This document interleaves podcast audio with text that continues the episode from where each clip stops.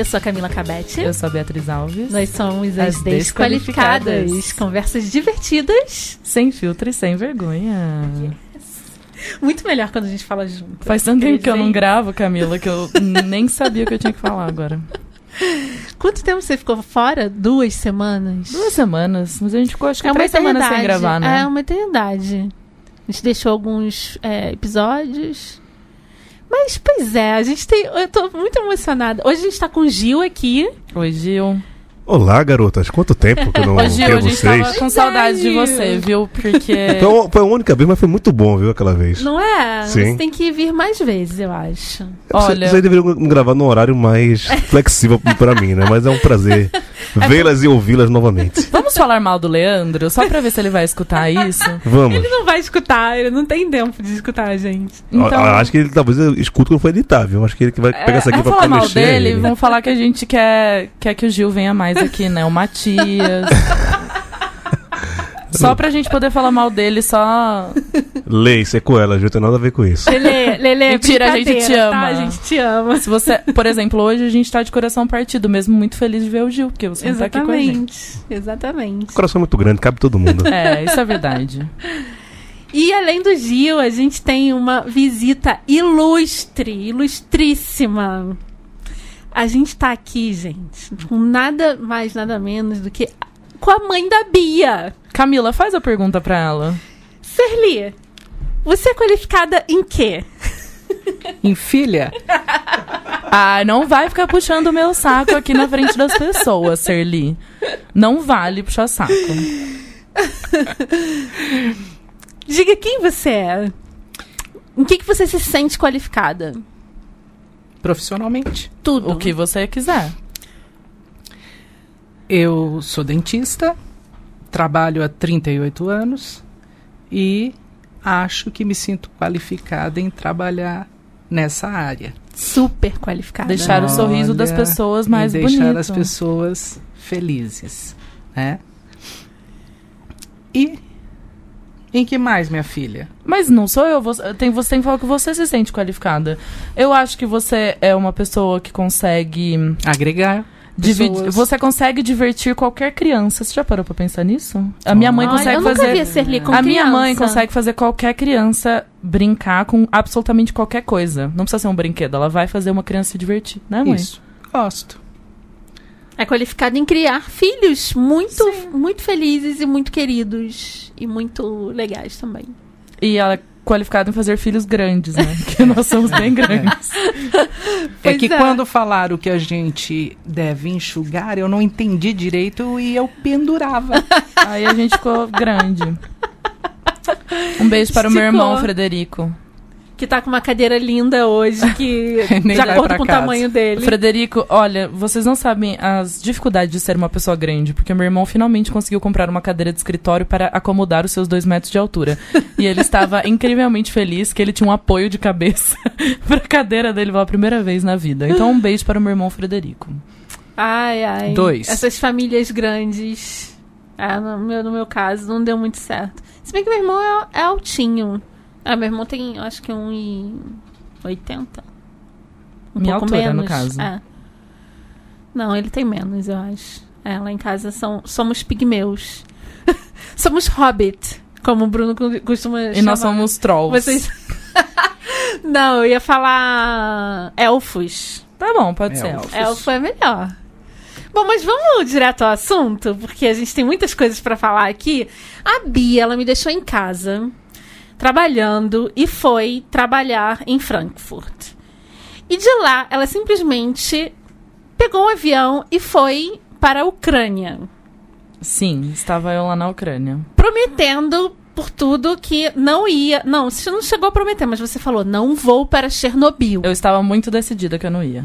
por conta da radiação. Sim. Nem a mãe da Bia sabia que ela ia pra Chernobyl. Ela ficou um pouco impactada. Hoje, quando ela chegou lá na casa da Bia, a primeira coisa que ela falou: Você foi pra Chernobyl! e você resolveu ir de repente. Por quê? Conta pra gente. Hoje eu vou entrevistar a Bia e a mãe da Bia, tá bom? Então vocês são as minhas entrevistadas hoje. Tá bom, hoje eu tô relaxadíssima, que eu não tenho que seguir pauta nenhuma, eu só vou responder. Como se a obedeço. gente tivesse alguma pauta. Só né? obedeço hoje. pois é, eu quero para a Ucrânia há um bom tempo, porque a Ucrânia é o segundo maior país da Europa, e eu já fui pra Rússia, e eu queria ir pra Ucrânia. Uhum. E, né, eu fiz lá o meu meizinho de aulas de russo. Eu sei que não é a mesma coisa ucranianos que eventualmente escutaram, ou provavelmente nenhum. É, os idiomas são diferentes, mas se fala russo na Ucrânia e o alfabeto tem poucas letras que são diferentes. Então, já pensei, né? Não vou pra Rússia de novo, que ainda tô numa fase que eu quero conhecer lugares que eu não conheço antes, nunca tinha ido. E aí eu falei, bom, já posso lá praticar o, o, alfabeto cirílico, ver se eu consigo entender alguma coisa, porque eles dão uma misturada no idioma. Eles Uhum. falam ucraniano, mas também tem palavras muito parecidas. Por exemplo, spasiba é obrigado em russo, e em ucraniano você pode dizer spasibi. Então, Uhum. tem algumas coisas que são parecidas. E aí eu tava louca pra ir pra Ucrânia. E eu tenho uma amiga que eu conheci em viagem, que ela é especialista naquele Eurovision, sabe aquela competição da Europa? Porque a Austrália participa, né? Eu sei que não faz sentido nenhum, mas a Austrália participa, ela é australiana e ela cobre como jornalista esse evento. E foi na Ucrânia O que, no que é passado. a Eurovision? É um, tipo, um grande programa de talentos da Europa. É tipo The Voice. É. Só que você Só que pode fazer talento, outras coisas além de coisa, cantar. entendi. É. E foi na Ucrânia no passado. E ela foi cobrir, e eu tava louca pra ir, ou há dois anos atrás, já me perdi no tempo. Que acho que esse ano foi em Israel, ano passado pode ter sido na Ucrânia, enfim. E ela foi, e eu fiquei, nossa, por favor, me conta como é que é, porque eu tô louca pra ir pra Ucrânia. E no fim das contas, a vida aconteceu e eu pensei, poxa, eu já vou trabalhar em Frankfurt, vamos ver se eu consigo dar um pulo na Ucrânia e conseguir passagens muito baratas e como vocês sabem, a cotação da nossa moeda tá um pouco complicada, mas lá não é Exatamente. euro, né? E se você perguntar pra mim se eu sei o nome da moeda na Ucrânia, não sei. Eu falava pra eles, quanto que custa aí na moeda de vocês? Eu não aprendi até agora. Poderia ter dado um Google. Não, nem sei, eu nem fiz questão de aprender. Eu sabia que era UH. E era só isso que eu sei. E aí eu sabia mais ou menos. Eu sou de humanas, né? Mas eu faço umas contas básicas assim. Cerveja é pra custar mais ou menos quanto? E aí eu vou, tipo, eu só posso gastar comida até esse valor. Daí eu junto no cardápio quanto que eu falo, não, esse restaurante é caro, sai, eu vou pra outro. E você pegou um voo de Frankfurt pra lá, né? Sim. Então foi um voo super barato. Quanto é que foi, você lembra? Acho que foi uns 80 euros. Mas com mala despachada. Então pra Europa. É, tava bem Poderia ter pego esses voos baratões, né? Mas dá medo de atrasar, alguma coisa É. assim. Aí eu preferi comprar um voo mais seguro. Mas eu sempre fico em hostel também, que gasto bem pouco pra ficar. Mas eu tinha ido pra lá porque eu queria mesmo ver a cidade. Eu gosto muito de viajar pro leste. Eu acho que gosto muito dos países que eram da União Soviética. Eu gosto da arquitetura, eu gosto de sei lá, eu sou É curiosa, muito diferente, né? não bem é? Eu diferente. nunca fui pra um país que já tenha sido tido um regime socialista, infelizmente ainda não fui. E queria muito ir também pra sentir isso, porque a gente sente pela arte, né? Nos filmes, a literatura, é tudo bem diferente. O que, que você sentiu assim de impactante quando você chegou lá? Que era assim, caramba. Porque assim, né? Eu gosto Eu tô na antiga União Soviética. A Europa Central, ela tem aquela coisa do. Que as pessoas estudam na escola só essa coisa eurocentrada, já começa por aí, e muito da, da Europa, França, Alemanha. Então é o que a gente estuda, vê na escola, Portugal, Uhum. e tem aquela coisa de imagem. Se eu falar Paris, você já vem um monte de imagem É, na sua cabeça, né? Se eu falar Alemanha, você vai pensar lá Munique, você vai pensar em Oktoberfest. Mas se eu Uhum. falar Ucrânia, o que, que você pensa? Bom, eu sempre vou pensar nas igrejinhas que eu falo que é do João e Maria, sabe? Que tem assim, tipo as ortodoxas. É, Eu, eu, é que eu morei... naquela cúpula, né? É, que na verdade eu morei 20 quilômetros da Rússia quando eu fiz intercâmbio, né? Então, eu tinha muitos amigos russos, eu já sabia mais ou menos como é que era essa coisa russa. Que eu falo que as pessoas têm mau humor soviético, né? Eu acho que. espero que nunca nenhum tenha escutado eu falar isso. Mas as pessoas são mal-humoradas mesmo, e acho que tá tudo bem, é a vida, as pessoas são mal-humoradas. Eu amei as fotos Elas, que têm uma, tirou. elas tipo, têm uma, tiveram uma vida difícil, então eu acho que Exatamente. elas têm um mau humor soviético. Então, assim, o tanto de ucraniano que gritou comigo na rua, bem normal, já, já tava esperando isso mesmo, que as pessoas iam gritar comigo na rua. E aí eu gritava alguma coisa em russo de volta, assim, só pra. Sei lá, mas. Finge costume. de costume. Ó, nem tô magoada porque você tá gritando comigo. Mas aquela coisa soviética dos prédios serem aqueles blocões de cimento, assim, é, é bem o que você vê na Rússia e o que você vê bastante na Ucrânia. E eu tava muito curiosa pra saber se as estações de metrô iam ser aquelas estações de metrô de Moscou, mesmo eu nunca tendo ido pra Moscou. eu só fui pra São Petersburgo, mas são escadas rolantes, tipo, duas estações que eu fui são cinco minutos em escada rolante, numa só, assim, ó. Nossa. E ela vai muito rápido. É muito fundo o metrô. É muito doido. E aí eu queria saber se era parecido. Tem estações mais bonitas, mas não consegui encontrar. É, mas tem umas estações que são parecidas com as de Moscou, sim. E aí, eu, co- eu- como eu tava muito curiosa pra saber se era mais ou menos parecida. Porque São Petersburgo é muito fora da curva. Porque São Petersburgo era a capital cultural da Rússia. E da União Soviética. Então, é, todo aquele glamour que Catarina também trouxe, etc. Eu acho que cada ponte de São Petersburgo é remete a um país, tem umas pontes que tem umas esfinges, tem não sei o que lá, ponte de ouro. E o próprio Hermitage, o museu, eram peças que a Catarina colecionava, porque ela era doidona, tipo, de gastar dinheiro, né? Ela era super. E. Então eu. Quando eu penso em Rússia, eu penso muito nesse glamour que não é o certo, né? Porque a Rússia é um país bem grande, não é mesmo? Ô, Mas São Petersburgo ficou muito aquela coisa de impactar, que ao mesmo tempo que ele é cinza, ele tem essa coisa muito de glamour. uhum. E tanto que a própria casa que a Catarina morou, depois que ela deu o golpe, etc. É, aqueles palácios bizarros. Mas eu achei que a Ucrânia, Kiev, é uma coisa. É uma cidade grande, óbvio. Mas eu fiquei esperando que quando eu andasse no centro, eu ia ver coisas mais, tipo, monumentos, assim, umas coisas mais bizarronas, assim. Tem igreja pra todo lado, né? E muito museu também. Mas eu achei o centro, que eu acho que eu tava esperando que ia ser um pouquinho mais, tipo, São Petersburgo. E eu acho que foi da minha inocência mesmo, de, tipo, óbvio que não vai ser igual São Petersburgo. Mas eu conheço países bálticos, Estônia, Letônia e Lituânia, que tem uma história super difícil também, de dominação na Ru da Rússia e tal. Eles basicamente são independentes há 30 anos, né? Então. É muito pouco tempo. Menos que 30, né? 1991. Então eles têm uma história muito curta. E eu acho que esses países têm uma história muito curta, porque a história deles é muito involucrada com a União Soviética. Então. é, Eu acho que é diferente de você ir para um, pra um outro país da Europa. E eu fiquei num bairro que chamava Podil, que é um bairro que era bem antigo e virou meio que a Vila, da- Vila Madalena dos caras. assim. Então, bastante bar, daí eles colocaram uma roda gigante. Assim, bem interessante. De final de semana, um monte de arte vendendo na rua. E é uma subida, na verdade. Assim, engraçado que eu fiquei bem na esquina do consulado brasileiro. e aí você sobe uma rua e tem uma igreja no topo. E eles fizeram um caminho, assim, bem legal para as pessoas expor expositores de arte, de quadros, etc., construíram uma ponte toda transparente. E no final dessa ponte, que tem uma vista linda para a cidade, e no final dessa ponte tinha um monumento da amizade.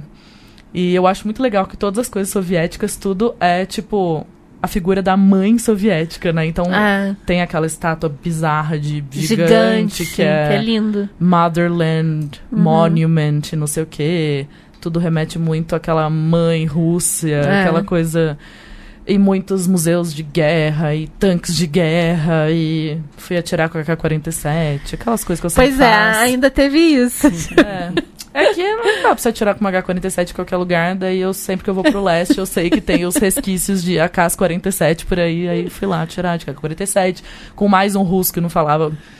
Que é muito engraçado. É muito que engraçado. vocês tiraram uma foto que eu ri muito, que é você atirando ele com aquela cara assim Ah, de... ucraniano Max. Uau. Max, meu amigo, que foi lá tentar me ajudar a traduzir pro russo que tava ah, atirando comigo. Max era ator, maravilhoso, conversamos muito, contei do Brasil, foi incrível. O Max me levou pra almoçar depois. E ele ficou muito feliz de estar levando uma mulher pra É, atirar, que ficou ele achou muito, diferente. Ele achou muito isso. diferente levar uma mulher pra tirar, que ele não costuma levar. Ainda mais uma brasileira. Porque eles esquecem de perguntar de onde eu sou, porque eles têm certeza absoluta que eu sou europeia. E aí, quando eu falo que eu sou do Brasil, eles ficam impactadíssimos. Eles não acreditam, né? Não. Samba aí! Só falta isso, É. né? E foi muito engraçado porque, ai, gente, eu não tô fazendo apologia a armas, eu não tô achando que todo cidadão tem que se armar, entendeu? Mas infelizmente eu gosto muito desse esporte e Não, infelizmente, deveria ser um esporte, né? E não. E as armas já existem, não há nada que eu possa fazer que elas vão sumir. Então, eu ainda acho um ótimo esporte. Exige muita concentração, eu não dependo de outra pessoa para fazê-lo, não gosto de esportes coletivos. E aí eu acho ótimo. E, gente, é muito engraçado, né? Porque o cara não falava inglês e ele, eu entendi algumas coisas do russo que ele falava, o, o professor. E aí ele tava tentando explicar pra mim, acho que ele achava que eu não sabia nada de armas. Aí depois eu Aham. pedi pro, pro Ma- ele chama Maxim, né, Max. Pro Maxim traduzir pra ele que eu atirava em prato, que eu gostava. E aí ele perguntou se eu atirava com a K-47, eu disse que não, que não é fácil de encontrar no Brasil. Tipo, quer dizer, né? Pra fins entenderam. É. esportivos, né? Pra fins marginais, eles têm bastante. E ele queria que eu pegasse a K-47 e tacasse na parede. Aí eu falei, eu não vou tacar, essa- porque é uma arma muito resistente. Ah, ele quer te mostrar o quão. É, ele queria me explicar, ai, mas é a arma mais resistente, por isso que ela é uma arma de guerra, porque você pode estar no meio da lama, ela vai funcionar ainda. Uhum. Que a arma trava muito, falha muito, a K-47 não, por isso ela é a arma mais usada em guerra. Entendi. E ele Ainda pegava, é? sim, ele pegava e tacava ela na parede e ficava gritando é, coisas assim, depois ele ficava, Atlishna, que é tipo ótimo, e tacava ela no chão e ficava, vai, soca lá na parede. Eu não vou fazer isso. E aí ele pegava uma outra e falava, essa não, essa não pode, porque essa quebra. E aí eu, ah, eu tá bom, entendi. Aí ele dava na minha mão e fazia, vai, bate na arma." Bate na parede, Tipo. Eu falei, eu já sei que ela é resistente, eu não preciso provar que ela é resistente, mas enfim. E eu acho muito interessante, porque além do mau humor soviético, essas pessoas são muito diferentes do que a gente está acostumado. Porque, né, América Latina, as pessoas são muito amorosas e gostam de conversar. Enfim, não tô falando que os ucranianos não querem conversar, ou qualquer pessoa que é da antiga União Soviética não é assim, mas eu acho que eles tiveram uma vida complicada. É, Então, eles têm esse mau humor e eles têm uma coisa mais. É que a gente tem mania de falar soviética, o que eu não sei explicar. Uma coisa mais. Ai, não sei, eu acho que. Eu acho o mau humor de- é, deles hilário. Eu tenho vontade de rir quando eu vejo alguém Não, eu assim, falei, a única coisa que eu posso tipo- fazer pra, pra. Por exemplo, eu não entendi até agora. Isso tem uma coisa que eu não gosto, é ficar no vácuo das coisas, de não entender o que tá acontecendo. Aham. Uma senhora passou do meu lado e apontou pra minha bota e fez alguma coisa. Sabe quando você fecha a cara Aham. e aponta como se estivesse falando que alguma coisa tá errada? Aham. E ela passou do meu lado, me cutucou, apontou pro chão, ou pra minha bota, sei lá, falou tipo alguma coisa, não, não, não, não, tipo brava.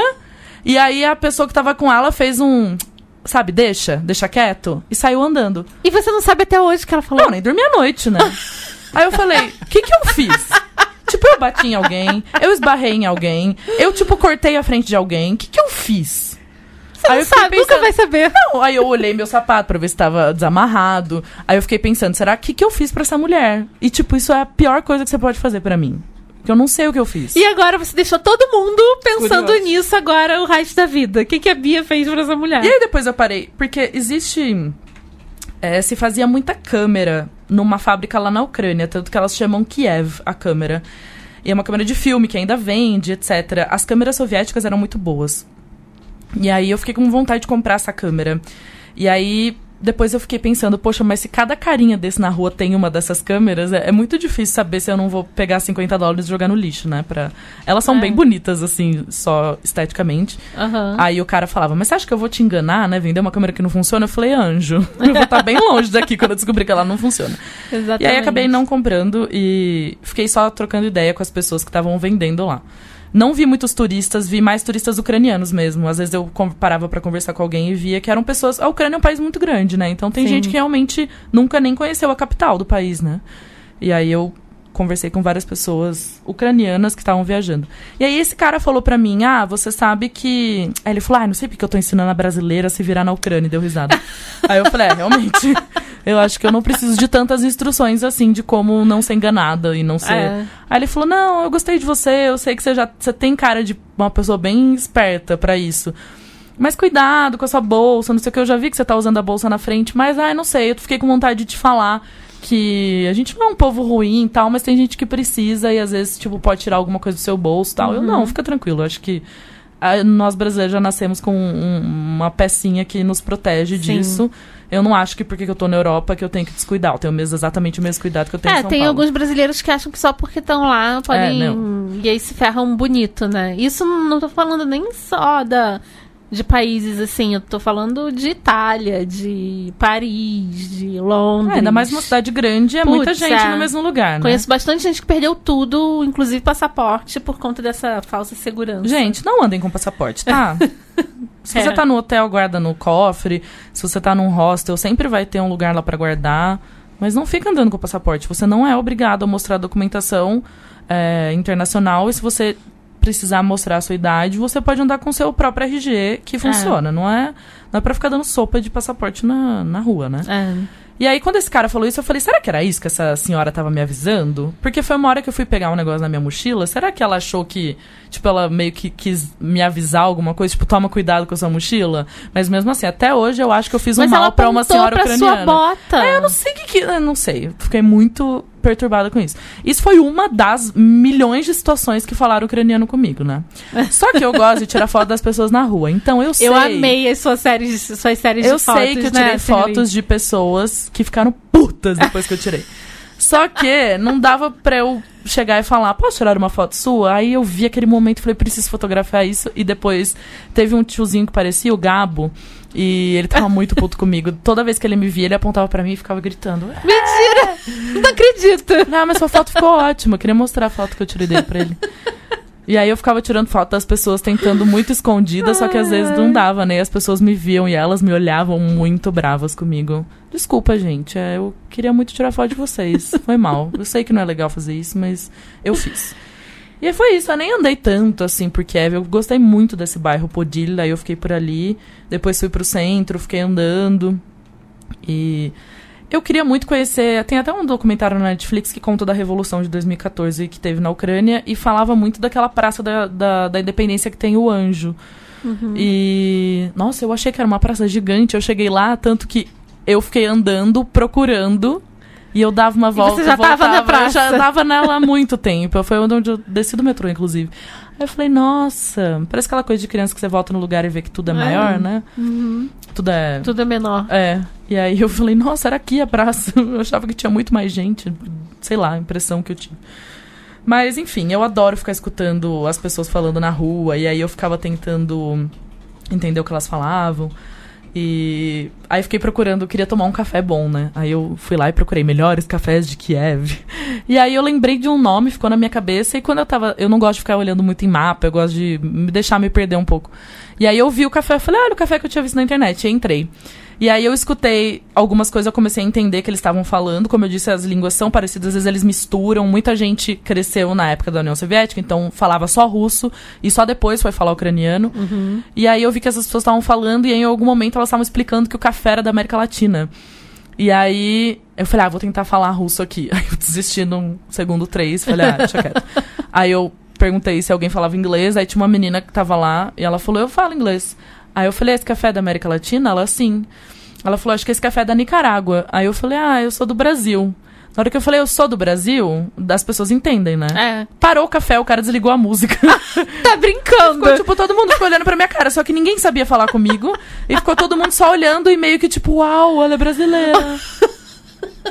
Aí acho que a menina ficou com vontade de me perguntar alguma coisa. Aí eu percebi que o cara do café ficou muito tenso. De fa- Aí eu falei, sei lá, me Coitado. recomenda algum café aí. Aí tinha um monte de tipo de filtro diferente.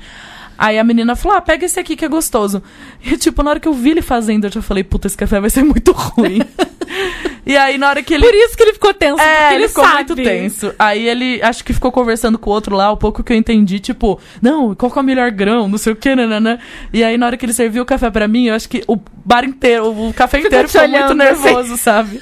E aí eu fiquei tão sem graça que eu peguei meu livro, enfiei a cara no livro e fiquei, tipo, dando uns goles. E tava meio ruim, sabe quando você tenta disfarçar cara? De que, hum, é gostoso. E paguei caro ainda. E aí eu fiquei pensando, poxa, re- re- realmente não é um lugar bom pra se tomar café. A Ucrânia, obviamente, né, que não ia ser um lugar bom pra tomar café, mas eu queria tomar café e valeu a experiência. Aí toda vez que entrava alguém lá, eu escutava não sei o que lá, Brasília, não sei o que, ah, eles estão falando que eu sou brasileira É, pra é. alguém. Tá apontando, ó, brasileira aí. É, tem uma brasileira doida aqui.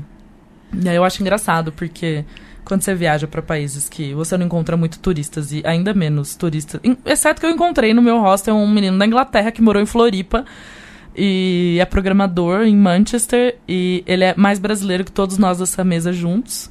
E o sonho dele é voltar pro Brasil, mas ele fala que o trabalho dele tá lá e não tem muito o que fazer. Ele namora uma brasileira. E muito engraçado, porque ele falava inglês com todo mundo e às vezes ele não percebia que eu tava perto dele. Eu escutava ele falando, caralho! Eu acho que ele não conseguiu perder algumas coisas, assim. E aí ele foi bater no meu quarto. Ai, gente, eu acho muito engraçado. A vida do hostel ela é uma vida muito Que é o que eu, que, que eu queria te perguntar agora. Você ficou no hostel. Quanto, quanto é a diária do hostel? Acho que eu paguei 50 reais. A diária. É. E aí você tava com uma galera, né? Num Três quarto. meninos no quarto comigo. Adolescente. Não. Pós-adolescente. Tipo uns 29 anos. Aham.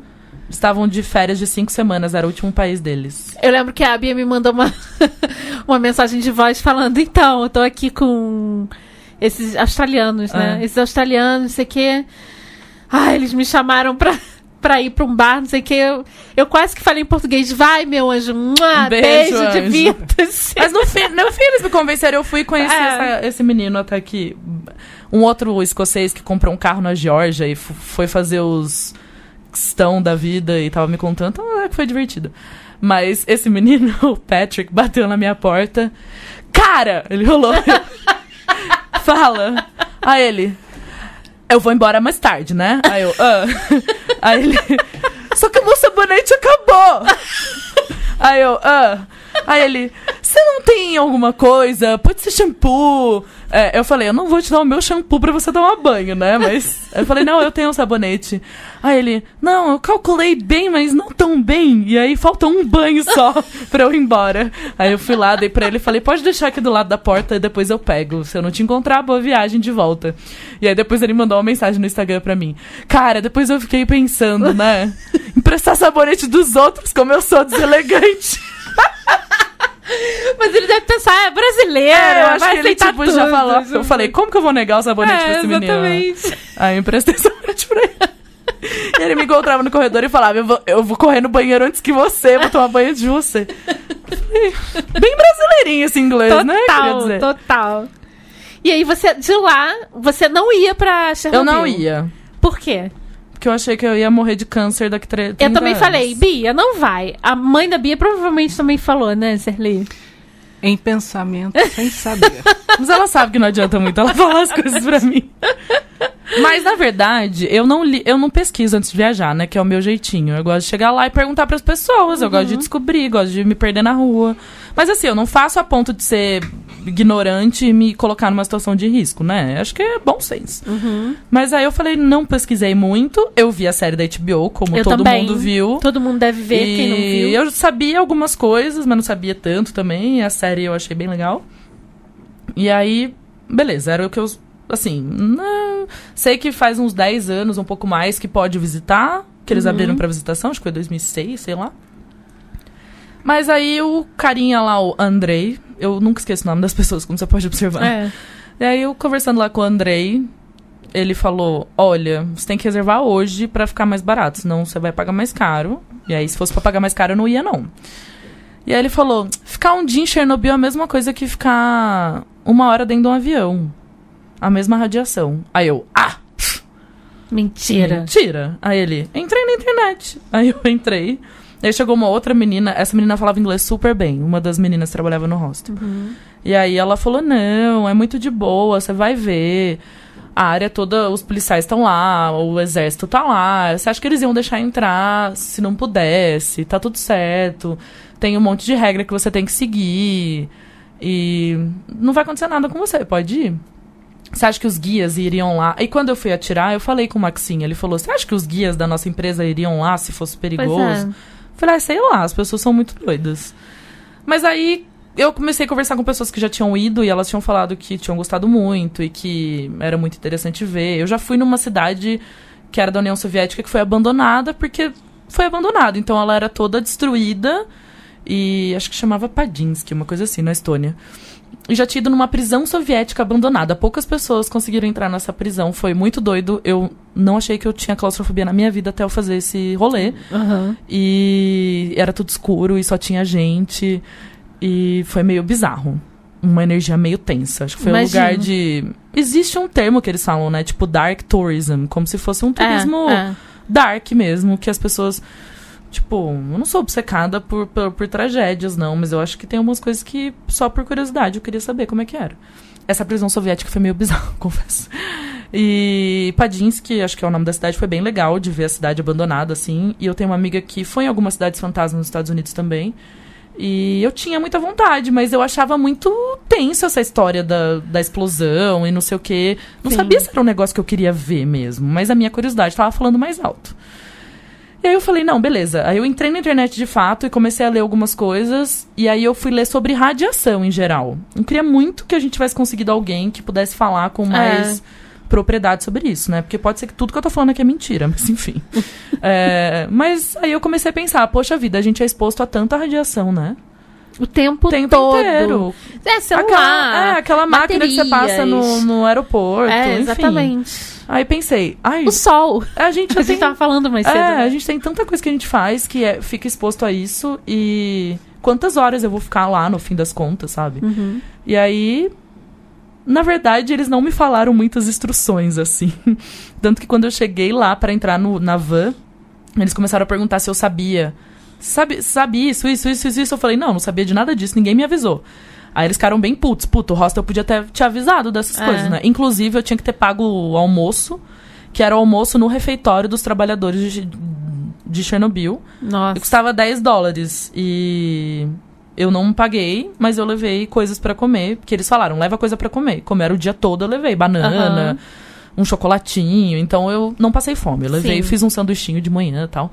Então foi tranquilo. Mas eu queria só, só ter tido a experiência de comer na cafeteria com eles, Claro. sabe? Porque tinha o borscht, que é a sopa ucraniana maravilhosa de, de repolho e tal. Eu queria muito Uhum. ter tomado lá. Mas assim, comida de cafeteria, né? De.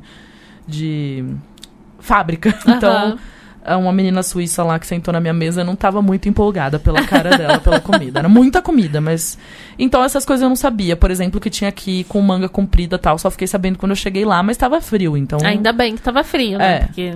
E essa coisa de. Na verdade, o nosso guia era bem doidão. Ele não foi falando muita coisa, não, mas. Ele disse o, o básico, assim, tipo, ah, não é pra encostar em lugar nenhum, não é pra ficar de joelho no chão, não é pra. Não é pra fazer nada, não é pra pôr a mão nos cachorros que vocês encontrarem. Ah, Isso foi a coisa que mais me É, doeu. não pode, tipo, porque eles se as esfregam suas em imagens tudo, nos, né? nos cãezinhos e, tipo, não poder fazer carinho e eles, tipo, pedindo carinho. Porque, ah, são- foram muitos vilarejos que foram desocupados, né? E Sim. acho que muita gente viu a série e viu que a cidade principal é Pripyat. E essas cidades todas foram construídas na década de 70 para as pessoas trabalharem mesmo na planta. E essas cidades foram todas construídas com esse fim. Tinha muito, muita cidade assim na União Soviética. Ah, vamos construir essa fábrica e nós vamos construir uma cidade para as pessoas trabalhar, para tra trabalhar numa fábrica. E na verdade, poderia muito bem chamar Pripyat, não Chernobyl, o desastre, É, né? Porque é. Chernobyl é a primeira cidade da zona de 30 quilômetros. Eu acho que talvez por isso eles colocaram como é, Chernobyl Exclusion Zone, tipo a, a zona de exclusão de Chernobyl, porque é ali que você entrou nos 30 quilômetros é quando chega em Chernobyl. Mas a cidade que foi afetada mesmo, que era onde os trabalhadores moravam, era Pripyat. Moravam mais ou menos umas 50 mil pessoas lá em Uhum. Pripyat quando a planta explodiu. E antes disso eu também tinha ido no museu de Chernobyl, que, é na- que era no centro. Era do lado do meu hostel, na verdade, em Podil. E eu achei um museu tão engraçado, porque ele, ele tinha duas salas só. Mas você pegava o áudio e aí você ia clicando um, e aí ia falando. E aí você ia vendo os números que ele ia falando. Então, ah, esse foi a primeira pessoa que morreu quando explodiu não sei o quê. É, olha no número dois. Aí você olhava lá, tinha a foto do cara, o óculos do cara. Ah, legal. Tipo, então- Super interativo, assim. Na verdade, eu, eu amei as informações, porque eu fiquei lá duas horas e meia e cheguei no 31 e eram 46. Nossa. Tipo, eu nem terminei de ou- ouvir. Aham. Porque é muita informação que eles dão mesmo. Eles falam os nomes, nomes de todo mundo, idade de todo mundo, quais foram as primeiras pessoas que estavam lá quando explodiu. Que é muita coisa que a série mostra também, né? Quem tava naquele momento na sala, quem foram as primeiras pessoas, os bombeiros, depois o que eles chamam de liquidators, que são as pessoas que eram os liquidadores, que eram as pessoas responsáveis por tirar todo aquele é, destroços é, radiativos dali, Sim. né? E Não, na achei série é legal. muito impactante. Não, é muito né? legal. É muito legal você. Acho que a série dá um geralzão bem. Mas eu gostei muito. Eu acho que é um no- exemplo perfeito da burocracia burra. É... Não, e eles não podiam falar. hierárquica. É que toda a história da série, acho que é bem o que é o mais interessante disso. Mais interessante, é o que eu fico sempre pensando. Que eles fizeram tudo pra acobertar que não foi um erro deles, mas foi. Tanto que acho que dois ou três pessoas, ah, pessoas que estavam operando a- as máquinas naquele dia da explosão, eles cumpriram os 10 anos completos da, da pena deles na cadeia. Uhum. Então, demorou muito tempo pra eles realmente falarem, olha, fizeram merda, entendeu? Não foi Sim. culpa de ninguém. Aquilo ia dar ruim de qualquer jeito. Desde a construção, por conta de custos, eles já construíram uma coisa meio capenga também. É, isso aí eu não sei falar. Ah, Eu acho que foi um erro de cálculo mesmo de quanto que o. E lá no museu tem a explicação, umas luzinhas vão acendendo de o que, que é o reator, é, que momento que vira energia. Achei bem legal, principalmente para pessoas leigas é. como eu, que não entendem nada do que, que é uma usina nuclear. nuclear. Mas, uma das coisas mais doidas também. Quando você entra nessa zona de 30 quilômetros, geralmente os dias na Ucrânia começam com muita névoa e depois o dia vai ficando bonito. Mas eles falaram que é muito de praxe do, dos dias deles começarem assim. Então, quando a gente chegou lá, eu pensei na Camila na hora, porque era tipo muito Walking Dead mesmo. Porque É o cenário perfeito. a gente chegou lá, meio, a gente teve muita sorte, porque a gente praticamente não viu outras pessoas além da nossa van, de 15 pessoas. E no dia anterior, por exemplo, tinham 400 pessoas. Então. Cara, que sorte. Eu tive muita sorte em tudo, assim. Aí quando você entra na zona de 30 km, eles te dão um colar que você põe no pescoço, aí tem um cartãozinho assim, que vai ficar medindo a sua radiação. Você não pode tirar do pescoço em momento algum. E depois, no final, você devolve. E existe um limite que pode estar nesse cartãozinho. Então eles ficam controlando a sua radiação o tempo inteiro. E você passa por máquinas também que se você. Inclusive, você só pode passar daquele ponto se destravar a máquina quando você colocar as mãos. Ah, Se não destravar, o que é cara do aquela- exército vem. A Bia tirou uma foto, tipo, É, passando a entra máquina. numa máquina e põe as mãos assim na lateral da máquina. E aí tem três luzes. A do meio é como se fosse clear. Daí, daí ele destrava uma catraca você e você passa. sai. Senão você não passa e o cara do exército vem. E mamãe, a hora que viu ela pondo a mão assim, falava, e ela ainda está colocando as mãos. É, na verdade. Mas eu lavei diversas vezes as minhas mãozinhas. e aí você, por exemplo, pra entrar no refeitório deles, você tem que passar por essa máquina. E pra sair também. Então, acho que a gente passou por essa máquina umas quatro vezes em lugares diferentes. Aham. Quando você entra na, na zona de 30 quilômetros, logo que você entra tem um hostel, inclusive. E tem alguns prédios que eles utilizam, inclusive guias que dormem lá. Você não pode ficar mais que duas semanas lá. Então tem guias que dormem duas semanas lá, duas semanas em Kiev. E tem pessoas que. Porque é um lugar que tem pessoas trabalhando. Eu acho que as pessoas não sabem disso, mas existem pessoas que trabalham, nunca pararam de trabalhar. Ali, naquela zona de exclusão. Você não pode deixar aquela coisa nuclear lá, aquele Não, lixo nuclear. não. Você tem, tem que tirar ele de lá, gente. Não é que vai sumir. Não, tem que isolar aquilo lá, né? Não dá, não dá pra tirar, mas tem que isolar Então, nessa tem que manter zona a segurança. de 30 quilômetros tem esse hostel aí, né? Quem vai querer dormir lá, dorme, enfim. e tem uma lojinha, tipo um mercadinho e sei lá. E um prédio que você vê roupa pendurada no varal e tal. Ou seja, pessoas que vivem ali, né? É, que pessoas trabalham lá e eles falam, pode ficar com esse apartamento. Desde que você não fique mais que duas semanas por vez, pode ficar. E aí ainda tem essas pessoas, que acho que são umas duas mil pessoas que moram lá. Nossa. Quando você entra na zona de 10 quilômetros, é como eu disse que tava bem névoa, assim. E aí, quando a gente passou por esse. O primeiro é o mais tenso, assim, que você tem que descer, mostrar seu passaporte, você é, ganha uma entrada, o cara bipa, o cara do exército bipa essa entrada, bi, bipa seu passaporte. Não bipar o passaporte, mas vocês entenderam, né? Só pra ter um É, controle. checa. e olha a van, e não sei o quê, e, e vê o, o guia tal. Ele mostrou os nossos documentos mais ou menos umas três vezes durante o dia. E aí, passou por isso tal, e a van começa. E aí a gente passou pela entrada escrito Chernobyl. Aí a gente desceu, não tinha ninguém até esse momento. Continuamos na estrada, aquela névoa. Aí você vê que tá uma estrada com velha, né? Aham. E aí, aquele silêncio. E só o barulho da nossa van. E todo mundo meio quieto dentro. Olhando pro lado de fora, meio sem saber o que você vai ver, né? E aí o guia falando mais ou menos, né? Ah, então agora a gente vai chegar em tal lugar, não sei o que. Ele falou: Ó, o primeiro lugar que a gente vai é uma. Eu já não lembro o nome, de um vilarejo que a gente vai ver uma antena lá. Aí eu, uma antena? Que não é uma antena? Só que eu não sabia que era um negócio, tipo, de. Gigantesco, né? Bizarro de grande, sei lá, de, de altura Parecia um e de estádio largura. de- Não, gigante, parecia um estádio mesmo, de antenas. E aí a gente foi no meio de uma estrada, tipo, só um- uma faixa assim de concreto no chão, bem ruim assim, tinha partes que ele tinha que ir bem devagar. E aí a gente chegou nesse lugar e dava pra ver um prédio, um lugar que ele falou que era um corpo de bombeiros, uma escola e um prédio. Todo lugar que eles criavam sempre tinha um corpo de bombeiros, uma escola para as crianças, porque eram casais jovens Sim. que tinham filhos pequenos, então sempre tinha uma escola, lugar. exatamente. E um prédio que eram as pessoas que cuidavam dessa antena. Uhum. Diz ele que na época custou 3 bilhões de dólares, mais ou A menos. antena. Porque 3 bilhões de, de rublos, mas que na época valia um para um com dólar. E era pra quê essa antena? Pra pegar avião, qualquer coisa No espaço do inimigo. do- E como não Entendi. tinha celular e nada interferência, só que não funcionou. Porque é- pegava até na Inglaterra. E ela estava posicionada ali exatamente para poder pegar a energia da planta nuclear. Por isso que ela estava posicionada ali. Só que ela estava no meio de uma floresta, tinha uma placa gigante que ele traduziu pra gente, tipo, se você passar por aqui, nós atiraremos. Então era só as pessoas que trabalhavam naquela Uhum. coisa. E aí eles não funcionou. Eles não sabiam identificar o que, que era avião, o que, que era não sei o que, ou seja, não funcionou. Aham. E aí eles arrumaram. Na hora que eles arrumaram, explodiu a usina. Então, tipo, é um negócio que nunca funcionou. Nunca funcionou. E tá lá, tem gente que entra e rouba metal daquele negócio, mas tá lá, uma estrutura bizarra de grande. Só que quando a gente tava na estrada saindo dali, ele falou: olhem pra janela agora. Dá pra ver a antena de longe. Meu Deus. Aí ele falou, então, eu também não sei por que, que eles fizeram isso.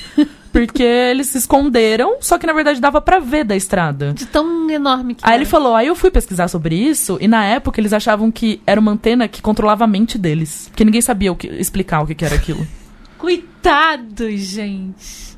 E isso, aí toda, toda vez eu ficava voltando na série, né? Porque aquela coisa de quando explodiu e eles não sabiam muito bem o que, que eram, a galera foi. A roupa que eles usaram no primeiro momento lá pra apagar o fogo e pra entrar lá no, no reator, né? ela não protegia nem 20% da radiação. Era uma roupa totalmente inadequada. Cara. E as pessoas foram e todo mundo ali sacrificou pras outras pessoas, né? Então, Uhum. tudo que foi feito no começo é muito chocante pra mim pensar como eles tinham esse espírito de, não, a gente tem que proteger as outras pessoas. E eu acho muito engraçado que ano passado, no verão, a Floresta Vermelha, que é um dos lugares que mais tem radiação, quem assistiu a série viu, é, pegou fogo lá. Fogo de verão, assim. E todos os bombeiros que vivem dentro da, da zona de exclusão e bombeiros de Kiev, de toda a região, ninguém quis ir lá apagar. Ficou lá queimando. Tiveram que ficar recrutando gente. Tipo, alguém vai ter que vir aqui apagar. Aí veio uns bombeiros, sei lá de onde. Então, olha a diferença, né? de- É. Da galera sem saber o que, que era, se metia lá em qualquer lugar. E hoje os bombeiros são totalmente assim: nós não vamos entrar na É, Floresta exatamente. Vermelha. Tipo, eu nunca vou me arriscar pra apagar esse incêndio. E eu ficava olhando a cara das pessoas no refeitório, sabe? Eu ficava pensando, tudo bem, não tem muita radiação mais aqui, mas é um trabalho Sim. bizarro, né? Eu, eu entendo que pode ser que a pessoa faz aquilo porque ela não tem outra opção. Mas ainda é um país muito menos pobre que o Brasil em comparação. Tô dizendo de aquela coisa, a gente sabe que no Brasil tem muito trabalho, que as pessoas fazem porque elas são obrigadas a fazer, mas eu ficava, será que aqui na Ucrânia alguém realmente não consegue nenhum outro emprego e tem que morar aqui dentro? Eu ficava pensando. Aí eu ficava vendo quantas mulheres tinham. Tinha bastante. É. E aí eu via que todo mundo tava com roupa de operário mesmo, sabe? Mas uma hora que a gente tava passando de van bem devagarzinho no meio da planta, é, eu vi várias mulheres, tipo, de salto e roupa meio de, tipo, de mulher de negócios, assim, tipo, Aham. engenheira de negócios. Aí eu, nossa, olha essa mulherada aí. E aí eu fiquei, tipo, sei lá, tudo isso eu fico, não parava de pensar, sabe? Porque é muito doido pensar em tudo isso. E eu ficava pensando na idade das pessoas também no museu, que eu lembrava que todos aqueles bombeiros, aquela galera, eles eram muito jovens, eles tinham 25, 26 anos. Isso é muito louco, né? Na série recém-casados, é, coisas. recém-casados e é, é muito com impactante. filho pequeno. E não sei quanto tempo demorou para as pessoas entenderem tudo aquilo, né? Porque o governo os russos lá tudo encobrindo tudo isso que tinha acontecido. E é alta temporada em outubro, que eu também não sabia, porque as folhas estão quase morrendo pro inverno, né? Então você consegue ver as coisas abandonadas, porque no verão as árvores, a natureza toma conta de tudo, então você não consegue ver muito. Uhum. Por isso que, de novo, eu tive muita sorte, porque não tinha ninguém no mesmo dia que eu. Mas acho que é porque a previsão do tempo era de chuva também. Eu acho que é por isso que as Entendi. pessoas não foram. E. Então a gente viu bastante coisa, a gente entrou em bastante prédio. E é muito chocante mesmo. Acho que todo mundo já viu imagem de abandonado, assim. E a gente conseguiu entrar em vários lugares. Nosso guia era muito vida louca. Ele falava: a estrutura desse prédio não é muito confiável, mas eu, eu vou deixar vocês subirem até o primeiro andar. e a gente entrava e. Só que ele disse que as pessoas. A Bielorrússia foi um, muito afetado, né? Muito mais que, que, a, que a Ucrânia, na verdade. E eles entram muito lá, meio ilegalmente, na surdina, assim, na calada da noite. Que você chama de. Que, Que eles chamam de stalkers. stalkers. Então você vê muita intervenção, pichação, pintura na parede, uns tiros de bala, assim, sabe? Nossa. Então a galera vai lá e faz essas doideiras. Então quando você entra nos lugares, às vezes as coisas estão muito organizadas de um jeito muito instagramável, que com certeza foi alguém que mexeu. Tem a- tinha até uma sala de aula que tinha um quadro de crianças, um quadro preto e branco, assim, com uma moldura bem nova, tipo em cima da mesa do professor, assim. E aí vocês podem criar a fanfic que vocês quiserem, né? Eu já pensei que alguém da família, que a mãe era criança. Bem que não faz tanto tempo assim, né, gente? 32 anos, mas fiquei pensando, né? Por que alguém viria aqui e colocaria essa foto? Então, tem umas coisas, tipo umas bonecas jogadas na. Que assim, né?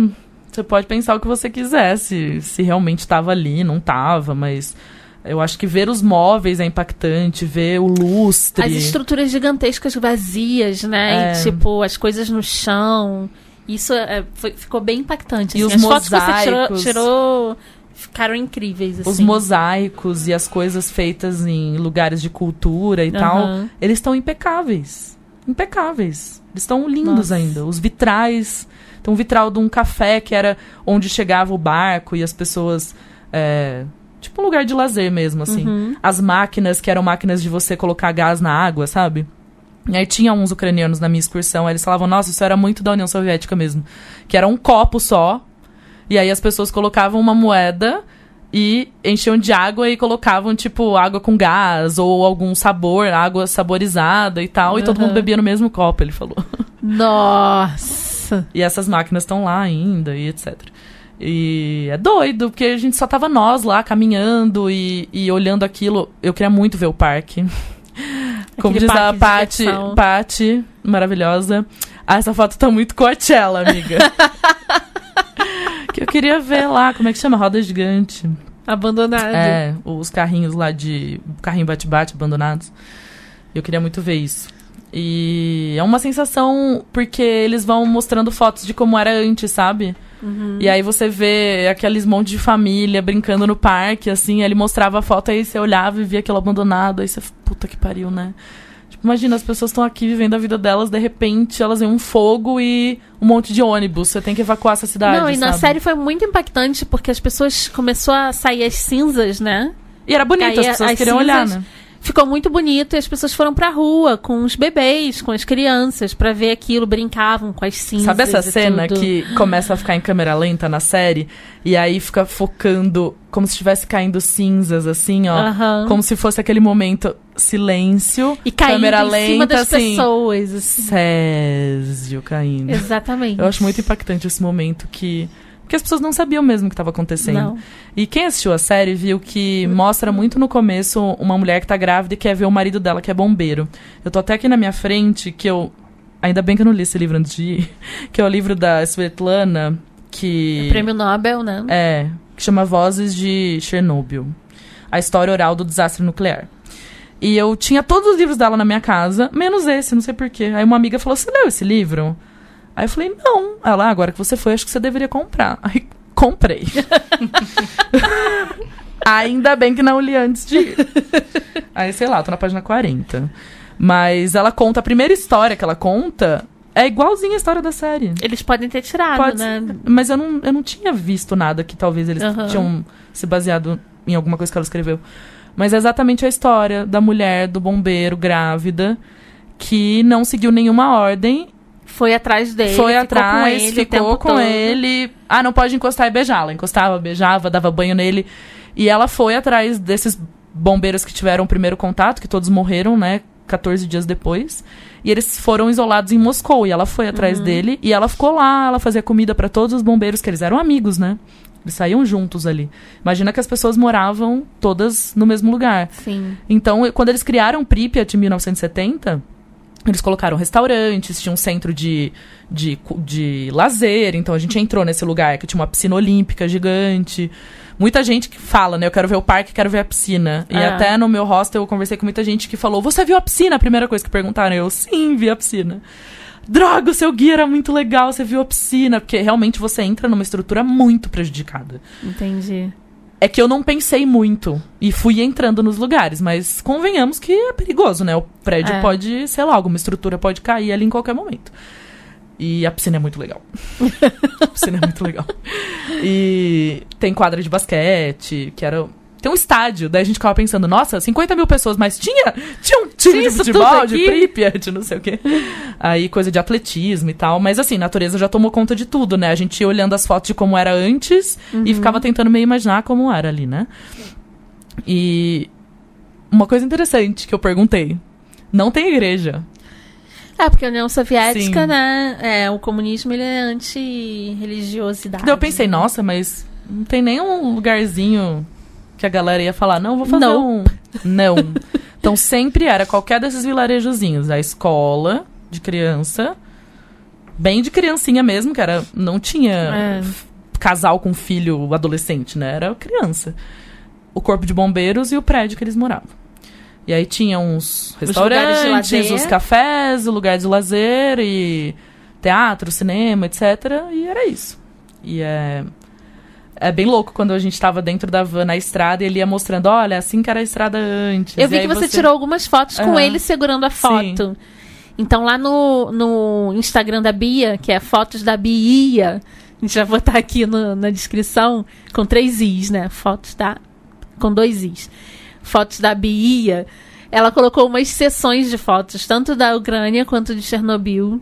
E eu amei a, a parte de mulheres de Chernobyl, os homens de Chernobyl, as Não, crianças de Kiev. Que é- Desculpa, de Kiev. As crianças de Kiev e depois as fotos de Chernobyl, né? Que você colocou algumas Porque assim, eu sei com que a- todo mundo já viu fotos de lá, já viu fotos do, da roda gigante e tal. Eu só queria, talvez, tentar levar uma coisa que as A pessoas sua visão, É, né? nunca tivessem visto. Por exemplo, eu tenho uma foto de um lustre lá, que é uma das que eu mais gosto. É muito doido pensar no lustre, porque não teve como ninguém mexer naquilo. É. É, como. Ninguém pensou o que, que nós vamos fazer com esse lustre, sabe? Tipo, ele tá do jeito que alguém deixou. E os armários de madeira eu ficava, nossa, que armário bom, né? Porque o armário tá bom até hoje. E óbvio, né, que como eu tinha dito, né, a gente não toca em nada, não encosta a mão em lugar nenhum. E isso são precauções. Não é que se eu encostar eu vou morrer, entendeu? Mas Mas tem histórias de pessoas que ficaram sem calças lá, né? é, se você passar pela máquina e a radiação dizer que tem radiação na sua roupa, você sai sem roupa, vai embora sem roupa. Vai mesmo. Vai né? mesmo, eles não deixam Ou você não ir vai embora. É, É. cê- eles têm que resolver esse problema. Aí eu perguntei pro meu guia, ele tá há seis meses fazendo isso. É, se na excursão dele alguma vez aconteceu isso. Ele não, ele falou meio tipo, num sentido, eu sou linha dura, sabe? Eu falei, uhum. Ele, por exemplo, não pode fumar e nem bebida alcoólica lá dentro. Ele parava debaixo da árvore, porque ele falava que às vezes o exército fica com drone Ah, vendo se a galera não tá fazendo nada de errado. Aí ele ia debaixo de uma árvore. Eu, o que você tá fazendo aí? Denis, ele chamava. Denis, o que você tá fazendo aí? Aí ele, não, é que eu tô fumando um cigarro, mas não pode fumar. Cada um faz o que a sua própria consciência dizer. Só que se alguém deixar uma bituca no chão, eu vou matar quem deixou uma bituca no chão.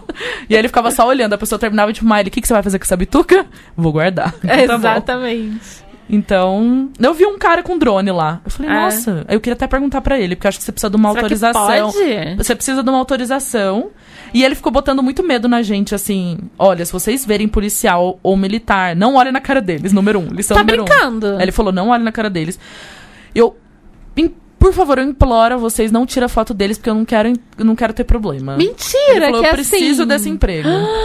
Tanto que uma hora eu peguei meu celular pra me olhar no espelho, sabe? Pra aplicar Aham. protetor solar no meu rosto. Nossa, uma, uma mulher passou no refeitório, achei que ela ia dar um tapa no meu celular. Ela falou, não tira foto. Eu, não, eu só tava olhando, eu tô aplicando protetor solar no meu rosto. Então Nossa. eles são bem rígidos com essas coisas. Nossa, e tinha uma foto É porque perfeita, assim, que eu rola. que eu tinha visto de um, de um militar, assim, ó, eu tava, tipo, pensando, essa foto vai ficar muito foda. Mas não pode. Nossa, ele olhou pra mim que, tipo, me fuzilou. Eu falei, tô fora, não vou nem É porque tem essa coisa também soviética, né? Você tem que lembrar que. causar medo nas pessoas. Não, e foi- foram, foram muitos anos de Guerra Fria.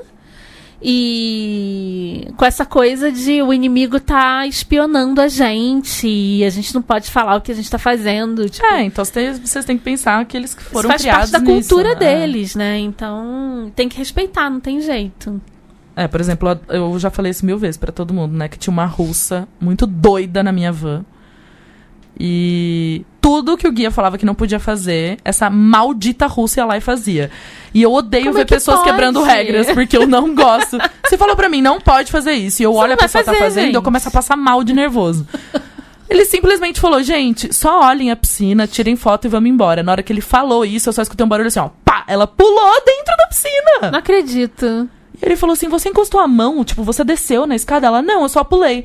Aí eles começavam falando em russo, né? Aí eu entendi uma hora que ele falou pra ela: eu falo a mesma língua que você.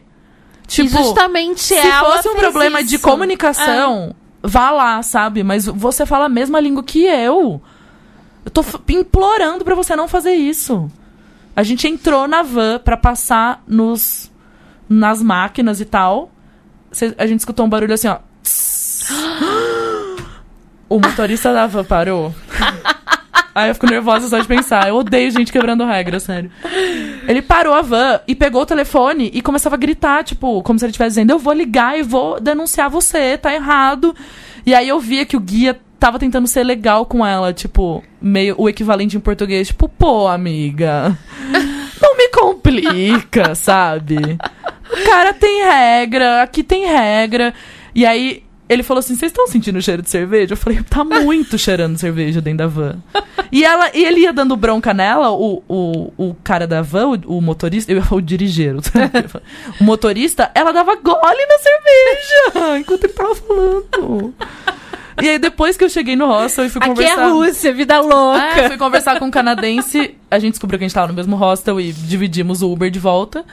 E aí, aí eu- aí ele falou assim, ó, nossa, sabe a hora que ele falou que não podia beber cerveja? Eu que tinha comprado cerveja, eu fiquei muito sem graça.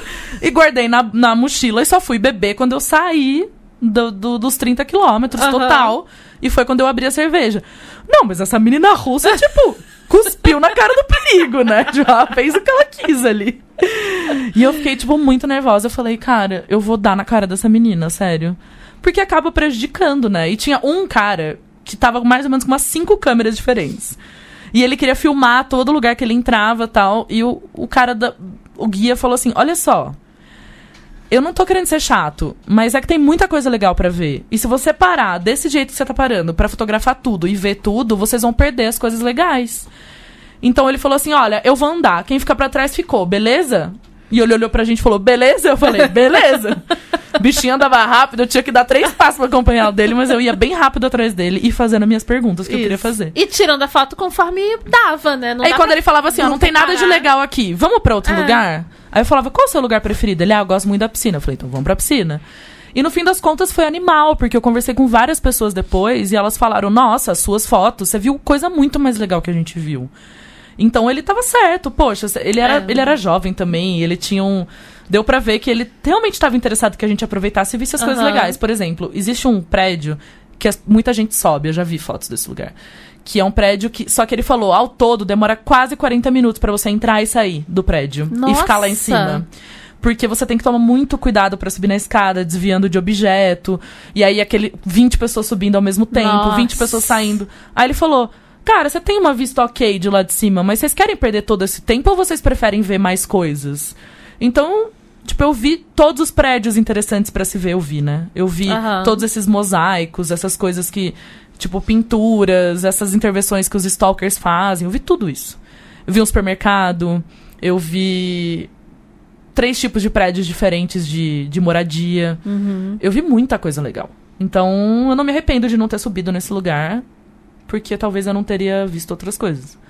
Mas Pra quem está curioso com o que eu fiz com as minhas roupas. Que muita Exatamente, gente me porque ela perguntou isso. voltou o quê? Radioativa. Super radioativa. E aí, o que que eu... Serli mandou alguma mensagem pra ela quando você viu que ela tava lá? Não, ela ignorou só. Eu tava pensando. Ela tava a minha mãe me pensando. manda mensagens assim, ó. É, quando eu tô aqui em São Paulo, ela sabe que vai ter alguma manifestação. Aí ela fala assim: Oi, filha. Na mensagem do WhatsApp: Oi, filha, tudo bem? Eu te amo. Por favor, não vá na manifestação. Um beijo, me liga. É só, só esse, esse Mas eu tipo já de fiz várias coisas que depois eu falava assim, ó. Por exemplo, uma coisa que eu não queria fazer, mas eu fui coagida, foi é, voar de paraglider nos Himalaias, na Índia. Era uma época que não tinha smartphone, Você é essas louca. coisas. E aí eu lembro que eu, na hora que eu cheguei lá e o motorista da van zarpou e largou a gente lá, a única maneira de descer daquele lugar era pulando. Eu pensei assim, minha mãe não sabe que eu tô aqui. eu lembro que eu pensei. Falei, alguém pode anotar o nome da minha mãe e o e-mail dela? Porque eu falei, se acontecer alguma coisa, eu gostaria que pelo menos Sim. avisassem que eu tô aqui. Porque, na verdade, eu tava em Nova Delhi. Minha mãe sabia que eu tava em Nova Delhi. Mas ela não Exatamente. sabia que eu tinha ido pros Himalaias, porque eu decidi naquele dia e peguei um ônibus doideiro e fui. E eu ia lá morrer na frente da casa do Dalai Lama. Aí eu pensei, alguém pode anotar o número da minha mãe? E aí eles riam. E eu falava assim, gente, por favor. Eu só queria que alguém anotasse Serli. Eu falava, alguém pode escrever o nome dela? Porque eu só queria que alguém avisasse, caso eu quebre uma perna e despenque daqui, alguém só manda um e-mail falando que eu tô aqui, porque ela vai ficar procurando eu em Nova Delhi, ela não sabe que eu tô aqui.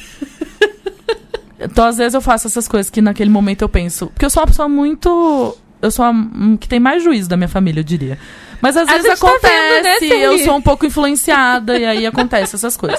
Mas eu sabia que não ia acontecer nada em Chernobyl, por exemplo. E a gente só andou em lugarzinhos que. Se o cara E aí, falasse assim, pra ó, voltar? vem aqui, gente. Então, dá o negócio da roupa. Não, pra voltar, você passou por aqueles cheques, né? Todos, né, as É. checagens todas e tudo. Sim. E tava com a nível de radiação ok, Uhum. tudo certo. Senão você teria perdido a sua bota tão querida É. e o seu casaco tão querido, né? Vamos, vamos combinar. E- mas, mas de qualquer maneira tem radiação ali, né? Tem, inclusive, tem lugares que eles falam, chamam de hotspot, e aí eles falam, coloca o seu aparelhinho de medir radiação ali perto. E aí na hora que você vai chegando, o negócio começa a pitar, porque tem mais radiação. Inclusive, quando a gente passou no meio da Floresta Vermelha, todo mundo que tinha os aparelhinhos, eu não sou besta, não paguei 10 dólares pra isso, eu fiquei olhando do meu coleguinha. É, as pessoas que tinham, na hora que a gente passou ali no meio, foi meio medo, assim, porque começou. Todos os aparelhos. Eu falei, ai, que medo. E aí eu Nossa. falei, espero que a gente não E não pode aqui. entrar nessa floresta vermelha, né? Não, não o bombeiro quis entrar. É. Não, não pode entrar. Então, pouquíssimos lugares que ele falava assim, olha, aqui é um hotspot, então só olha, sabe, não faz nada. Então, e aí tudo bem, saí, daí eu pensei, eu vou fazer todas essas coisas idiotas só para minha paz de espírito. Aí eu tirei minha roupa, coloquei dentro de uma sacola, fechei e coloquei dentro da minha mala. E aí eu pensei, poxa, mas eu só tenho esse casaco. eu acho que eu vou passar Você ficou sem casaco. não, mas eu tinha dias. moletom, essas coisas, mas não tinha casaco. E aí eu falei, ah, mas não tá frio. Daí eu guardei o casaco também num negócio e separei tudo na minha mala. E aí a gente pisou muito em areia, principalmente nessa antena gigante, era areia em volta. E aí eu pedi uma sacola lá maior e coloquei minha bota e também coloquei dentro da mala e não usei nenhuma das roupas que eu tinha usado lá. E aí eu cheguei, comprei aquelas luvas amarelas, uma esponjinha, uma escovinha. Pra limpar as botas. E aí limpei a minha bota, que na solada era de borracha. Lavei o cadarço e tal, e beleza. E mandei o meu casaco pra lavanderia. Sei lá por que eu fiz isso, mas eu fiz. E aí, beleza, e tô me sentindo limpaça da, radio, da radiação. É isso. Eu acho que não precisava ter feito isso, mas tô me sentindo aqui em paz que fiz isso. Aham. E assim, não É, tá encostei em dando nada. choque. Não encostei em absolutamente nada em nenhum momento, Você sério. seguiu as regras, Não, né? não tirei o casaco em nenhum momento, ou seja, eu não fiquei com nenhuma parte da minha pele exposta. Nenhuma. Nenhuma. Então. O que colocava no rosto? É, no rosto nada. eu tava com cachecol, que eu mandei pra lavanderia também. ou seja, a pessoal da Bela Vista vai ficar todo contaminado. Sei lá, fiz isso porque eu sou besta e tô me sentindo melhor. Mas eu acho que a gente faz muitas outras coisas que, de novo, né? Como eles dizem, como a internet diz, e a internet falou, eu acreditei, que um dia em Chernobyl é a mesma coisa que voar uma hora de avião. Vamos acreditar nisso. Tô super acreditando. Eu tô com uma tosse que não passou, mas eu queria que vocês ficassem tranquilizados com essa tosse. Tá tudo bem. É que eu esqueci. Ela já tava antes. Eu esqueci minha brucinha e tinha um menino, um jovem de 21 anos, alemão, alemão não, holandês, que tava sentado atrás de mim na van. Aí eu tossia, fazia. Ele falava assim, ó. Você tá ficando doente. Ele fazia a palavra no meu ouvido. Aí eu, Que para! maldito! E aí eu tossia de novo, ele fazia, doente. E aí um outro menino canadense da minha excursão falou, excursão, CVC, CVC Chernobyl. Ele falou assim, ó, ah, eu, eu acho que ele trabalhava pra Vice, que ele tinha várias coisas escrito Vice, ou ele é muito fã da Vice, sei lá, não quis perguntar. Mas ele tinha umas câmeras muito chiques. E aí ele falou assim, ah, eu postei uma foto, não sei o que lá, de Chernobyl, e uma pessoa mandou uma mensagem no Instagram pra mim assim, ó, não é tão seguro quanto parece. Aí eu falei, nossa, obrigado por ter me contado. Agora já entrou na minha mente que eu vou morrer por causa disso. Não vai. Eu acho que ninguém. Bom, é difícil de afirmar isso, mas ninguém estaria fazendo esse turismo todo se não fosse minimamente seguro. Tudo bem que Chernobyl aconteceu com eles falando que, É, gente, né? que era 100% seguro. Porém, outras Aí outro, vou contar gente, outro fun outras fact. vou, vou contar outro fun fact. Ah. É, eu vi lá a mega estrutura que eles construíram pra, pra colocarem todos o, o- esse lixo aí. Que eles estão trabalhando até hoje, né? Porque não tem fim essa coisa.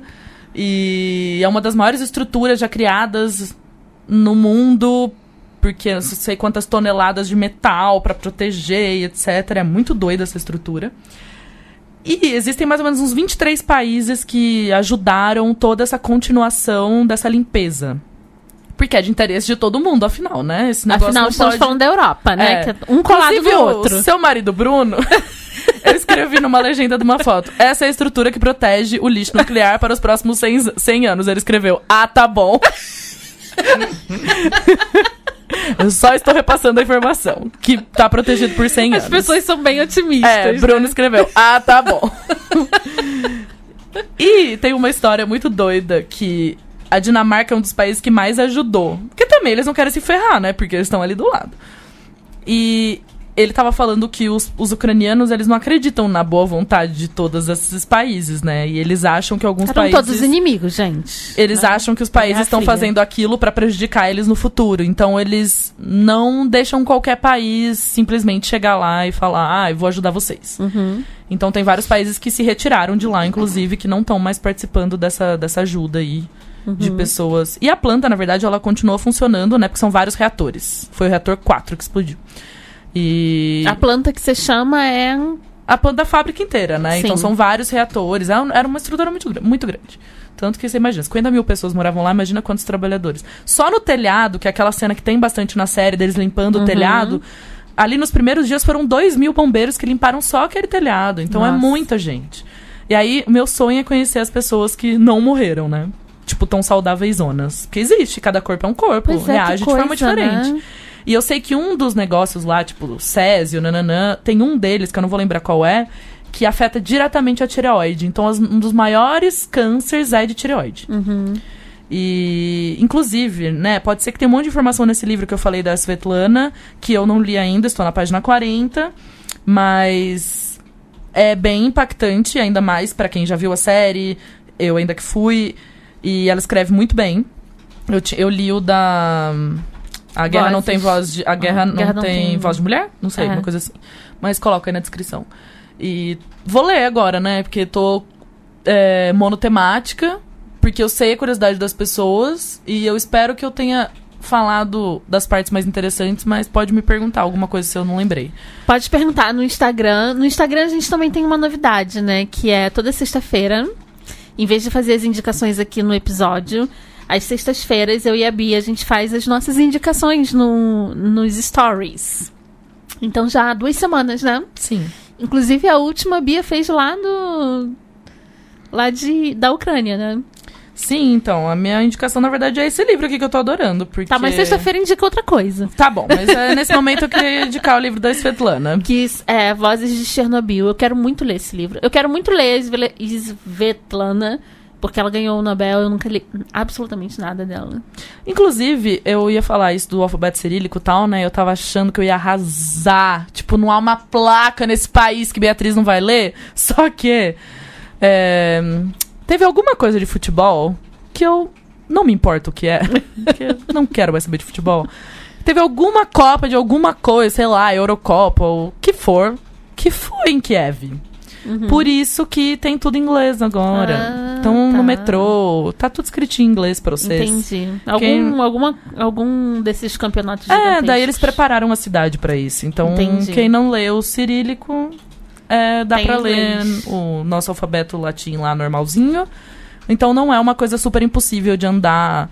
Quando eu até contei essa história no Instagram, as pessoas riram, acharam que eu tava mentindo, mas eu fui tentar entrar pelo metrô pela saída. E eu sei como é que é a saída, sabe? Tipo, escrito. E tava escrito exit também, no caso de eu não saber como é que era.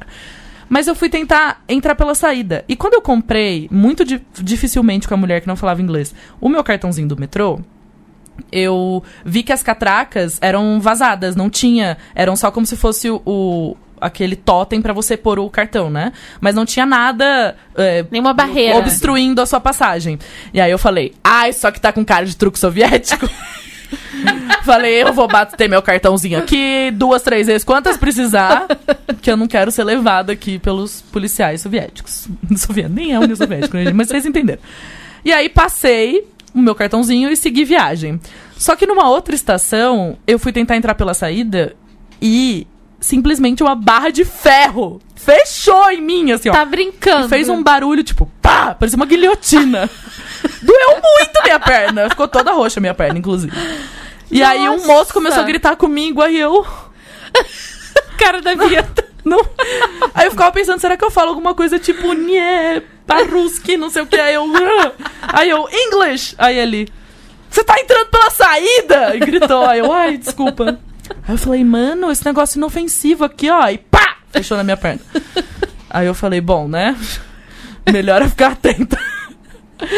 Tanto que teve um momento que eu vi que, na verdade, eram só 25 minutos andando. Eu falei, ah, não vou pegar metrô, não, vou andando, tá um clima bom. Vai que eu levo outra fechada Vai que esse na negócio fecha perna. na minha perna, melhor não arriscar. Mas, enfim, a cidade é super fácil de navegar e. Gostei da Ucrânia, quero voltar.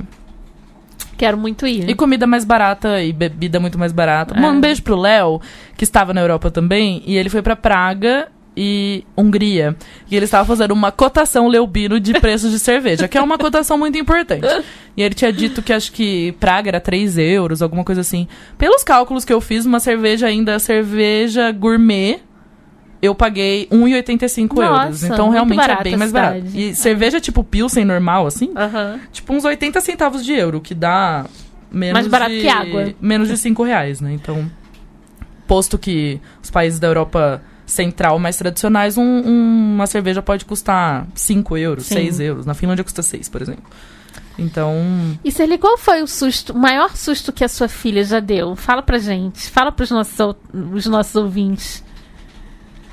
De você pensar assim, de você chegar a questionar se valia a pena a maternidade. nossa, Eu acho que toda isso. mãe já chegou nesse momento, tipo, putz, grila.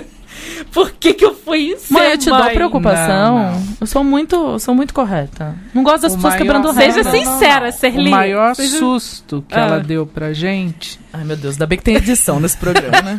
Vai. Não tem edição, só queria dizer isso. é. Todo final de semana nós íamos pra fazenda.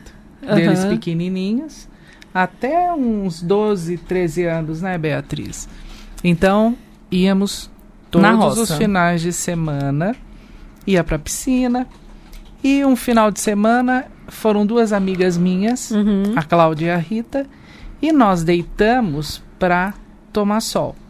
E a Beatriz, do jeito que ela entrava, já colocava as boinhas num bracinho, a boinha num bracinho, um maiozinho que ficava entradinho sempre de um lado. Passava as coisinhas, pegava o As coisinhas, jacaré o, protetor solar. solar. jacarezinho e ia. Só que eu acho que ela foi almoçar, ela estava lá dentro com a minha mãe, a minha avó, e não colocou a boinha. E foi para a beira da piscina. Ela devia ter uns três anos e meio, mais ou menos. Gente, muito bebê. Nós deitadas. Ela chegou na pontinha da piscina e acho que caiu alguma coisa. Ela pôs a mãozinha e entrou e mergulhou. Eu, eu tô falando o que o Paulo Afonso, que era, era marido de uma das minhas amigas, ele estava num canto. Ele escutou um barulhinho na água que nós não ouvimos porque a gente estava conversando. eu- E veio correndo. Só todas nós, só viramos a hora que ele caiu na, na piscina, como se estivesse brincando e dando Aham. uma pranchada. Os anos 80, né, gente? Era isso aí mesmo. Vida louca. Desceu, pegou a Beatriz e tirou No lá fundo. de dentro. Tá vendo? Foi o maior Meu susto que eu dei na minha Deus mãe, só céu. isso. Meu Deus do E quando céu. eu fui lá de Três paraglida anos. nos Himalaias. Depois. Mas essas coisas eu acho que não. Eu gosto de aventura. Sempre É, gostei. A minha sempre mãe é a super sua aventureira. filha, né? Ela é É, super minha mãe aventureira, também, minha mãe. assim. Não, não. Ela só me dá esses toques, tipo, não vai. Ela sabe que não vai adiantar nada. Mas ela, eu acho que a consciência tranquila dela ter me avisado que pra eu não fazer alguma coisa. Mas a gente tem sorte com mãe, né? Sim, nossas mães são ótimas. A gente tem muita Também sorte. acho. Mas enfim, gente, eu sou uma pessoa cautelosa de verdade. Eu não sou totalmente vida louca, assim. Eu mesmo quando eu fui eu viajo muito para América Latina, que é como o Brasil. Tem Sim. lugares, inclusive o México e Brasil estão bem lá lado a lado de, de homicídios e etc. E já fui para várias cidades do México e é aquela mesmo, mesma cautela de A gente- Apesar de a que eu sempre no falo, Rio e São gente, Paulo, né? A gente andar de ônibus no México é maravilhoso, porque eles têm muita segurança de ônibus. É Aqui mesmo? eu acho que é meio vida louca, né? Você comprou o ticket no, na- do ônibus, entrou e salve-se É. quem puder. Exatamente. Lá não, eles fazem revista de metal antes de você entrar. Tá brincando. E- entra uma mulher com uma câmera digital e fala, por favor, retirem seus óculos, vídeo de segurança. E aí ela filma a cara de todo mundo. Jura? Sim, então eu me sinto muito, muito tranquila, mais tranquila no ônibus do que pegando estrada, porque existe muito essa coisa de sequestro em estrada, assim. Tanto que meus amigos mexicanos não dirigem à noite. Hum. E, por exemplo, estradas aqui do estado de São Paulo, quando eu tinha carro, eu dirigia muito à noite. É. Sem, sem medo nenhum. É o oposto, né? Tipo, E me tem- sinto muito segura no México fazendo isso. Pode tossir, pode tossir. Mas eu sempre É. sou bem cautelosa, assim, não faço coisas muito. À noite eu só ando em regiões mais próximas e tal. Inclusive, eu sou bem medrosa, eu diria. Eu acho que eu só faço coisas bem. É, eu verdade. também. Eu acho que eu não, não, não me arrisco muito, assim, não. E também. é, Não sei, América Latina acho que foram os lugares mais perigosos. Ah, Índia, eu já fui, né? Esqueci. Mas. Pois é. Mas Mesmo a Índia não é Índia- tão. Do jeito que você foi, não depende. foi. Eu, eu fiquei num lugar bem isolado, mas é, eu acho que também tive muito, muita cautela em várias coisas. Uhum. E lá o metrô tem vagão só de mulher, então é, também só entrava nesse vagão. E quando você tá em lugares com muita, muita gente, você tem os cuidados de sempre, né? Isso vai ficar andando É. com a mochila nas, nas costas e tal. Então, eu acho que. Gente, mora no Rio, em São Paulo, os mesmos cuidados É. que a gente toma, a gente toma viajando, independente do lugar. E Você aí, já pensou perder suas coisas num país diferente? Deus me livre. E eu acho que quando eu, eu também gosto de ficar em hostel, que eu me sinto mais segura do que ficar num hotel sozinha, sabe? Que eu acho que ali no É. hostel todo mundo tá meio que na mesma situação que eu, geralmente a pessoa mais jovem mesmo que tá trabalhando lá. É, depois que eu fiquei no hostel dos Bad Bugs lá na Itália, eu tenho evitado.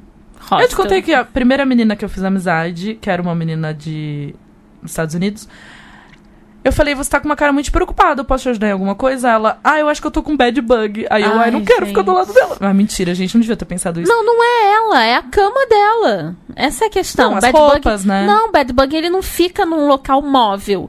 Ele pode ir na mala, numa roupa que ela tá guardada. Então, na verdade, ela falou, uma lição que eu não sabia e vou te ensinar. Eu sempre deixava minha mochila encostada na minha cama do Nunca beliche. faça isso. Ela falou, não faça isso. Eu falei, é, eu Nem o nunca fiz casaco. isso. É, e aí, porque passa, e ela falou, ah, É. eu tô um pouco preocupada Você porque traz eu, pro Brasil. eu vou ter que, lev eu vou ter que Tipo eu. lavar todas as minhas roupas tal. Aí ela, ah, eu acho que eu vou voltar pra Polônia, porque lá eu sei como fazer. Eu falei, olha, eu acho que você tá sendo meio burra, né? Porque é só você perguntar pra alguém que sabe falar inglês e a pessoa vai te ajudar a ir numa lavanderia Então, e vou resolver te isso. dar uma péssima notícia. É difícil de eliminar mesmo. É melhor queimar a sua roupa. Aí eu falei, você ama muito essas roupas? Eu falei, É, pra ela, exatamente. "Ai, sei lá, joga algumas coisas fora lá. Eu não vou jogar, não. É. É. Tá bom, leva pra casa. Aí ela falou, nem sei onde eu peguei, na verdade. Aí eu vou Então, eu confessar que tenho- essa primeira noite dormi com medo, apesar de que eu vi que era tudo muito limpinho e muito novinho Eu no tenho rosto. essa questão. Sempre dá uma levantadinha no, no colchão, porque dá pra ver eles no, nos Eles são bem pequenininhos, colchões. pretinhos, né? Pontos pretinhos, é tipo um micro perce... Só que tem uns que não dá pra ver, cara. Essa... Bom, não vou ficar aqui dando spoiler de viagem. Gente, vocês têm que viajar pra passar esses perrengues. Porque... É, e se vocês quiserem dicas práticas de como conviver em hostel, em quartos compartilhados, banheiros compartilhados, eu posso fazer essa consultoria grátis. Eu queria falar. falar aqui que, obviamente, nós estamos falando do alto do nosso privilégio, que a gente aproveita muito, nós somos bem oportunistas no caso das nossas viagens de trabalho. Sim. Então, quando a gente viaja a trabalho, a gente sempre aproveita para tirar as nossas férias próximas, para a gente viajar a custo baixo. E, obviamente, a gente é muito privilegiado de poder viajar, né? Mas acho que viajar, a gente vive num país muito enorme e que a gente precisa muito viajar dentro do nosso país. Eu tô numa. Eu tô. Eu tô criando uma meta do ano que vem, eu, eu visitar determinados lugares no Brasil que eu ainda não fui. E dá para viajar a muito baixo custo para lugares próximos, né? É, Próximos de São Paulo, próximos do Rio de Janeiro, Sim, eu aproveito bastante que o meu trabalho me leva para esses lugares e para poder aproveitar. Inclusive, até meus companheiros de trabalho falam: ah, ensina pra gente como é que você faz isso. É. Nem precisa de tanto planejamento assim, mas é. E tem, e tem, e são, são prioridades, né? A gente tem prioridades na nossa vida, por exemplo. é, a Bia não tem carro, é, a gente não tem uma, uma série de custos, né, que determinadas pessoas têm, que, e a gente usa esse dinheiro para viajar. Então, você pode também fazer escolhas para poder guardar dinheiro para viajar. Não que todo mundo possa, gente. A gente está falando aqui Camila e Bia na- no alto do nosso privilégio, né? Sim. Então, E eu, a gente queria mesmo dividir isso. Que um total de, sei lá, quatro pessoas perguntaram coisas pra mim de Chernobyl. Eu sei que muitos amigos também perguntaram, então eu já queria contar. De uma vez aqui. Ah, quando perguntar, vez. escuta lá o É. episódio, porque eu expliquei tudo. Exatamente. Mas podem me perguntar coisas e podem me perguntar coisas de boa convivência em hostel que eu também vou ajudá-los. Sim. Eu tô procurando aqui a nossa amiga que falou com a gente. Ah, Ju Palermo. Eu tô falando isso do nosso privilégio, dos nossos privilégios, porque a Ju Palermo, a gente trocou várias ideias no Instagram de áudio. Ela falou: Ah, vocês gostam de áudio? Então toma aqui. Então toma aqui. Ju, um beijão. Você mandou várias eh, mensagens. A gente super concorda com você. Ela é professora. Ela é muito legal. professora e ela falou sobre essa questão do white people problems. A gente super fez uma, né, uma conversa ali ao vivo, a Bia de lá, da, da Ucrânia e eu daqui. É, então, essa questão é o que a gente sempre observa. Então, eu acho importante citar. É, e a gente fala da realidade que a gente conhece, então... É, não dá pra gente falar de outra reali- realidade e ser pessoas que a gente, na verdade, não é. Mas, sim, nós levamos tudo isso em consideração, né? Temos que ler com, as- com essas lentes. Exatamente. É isso, gente. Ninguém mais vai ma- mais me, querer, me abraçar quando me conhecer agora. Achando que eu tô A Bia, toda aquela que foi em. Chernobyl? É. Como disse Samantha, nossa querida amiga, Chernobia, né? Agora todo Chernobia. mundo me chamando de Chernobia. Ai, ai. Obrigada, amiga, por compartilhar sua experiência. Amei. Nem gosto de falar de viagem, né? Amei, amei, amei. Serli, obrigada, Obrigada, por ter mãe, acompanhado a gente, gente. até Foi um prazer, tarde. vocês são ótimas. Ah, ah, conta pra gente as três coisas que você colocaria na sua mochila no apocalipse zumbi. Ixi, mãe, rápido. Rápido. É, não pode pensar muito. Uma escova de dente, Ah, Ah, claro. dentista Eu tava aqui clássica. pensando, vai falar escova de dente. uma máquina fotográfica. Boa. Ai, eu levaria um travesseirinho. Ela adora um não é a primeira pessoa Ah, que levaria travesseiro, viu? Ah, agora acho que Eram eu vou coisas, mudar a minha né? É, também. Eram eu vou. coisas. Acho que eu vou. se fossem três pessoas, vocês Não, já não. sabem quais eu levaria. Não, não. Eu vou Você começar- já tá com todas Agora eu elas. vou começar a levar a câmera agora também. Gostei dessa É, não. ideia. Não, a câmera é essencial. É, a gente É vai no Eu pensar- Walking eu Dead. fiquei em dúvida porque eu, eu gostaria também de um álbum que tivesse muitas lembranças. Entendi. Fotos que me No- remetessem a no- todas as épocas da minha vida. No Fear the Walking Dead, que eu vejo, obviamente sou viciada, tem uma personagem que grava as histórias das pessoas.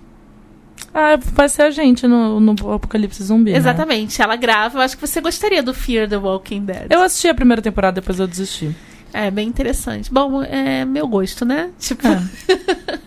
obrigada, obrigada, Serlive. Obrigada, Obrigado a Bia. vocês pela oportunidade. Muito obrigada por me entrevistar, Ai, Camila. adorei. Vamos Espero fazer que mais você isso. nunca volte a Chernobyl. Eu já fui uma vez, já tá suficiente. Não, não vou voltar. Ai, não. essa fala me lembrando da minha mãe. Mãe é toda igual, né? Obrigada, Obrigada, beijo, Gil. gente. obrigada, Gil. Valeu. Beijo.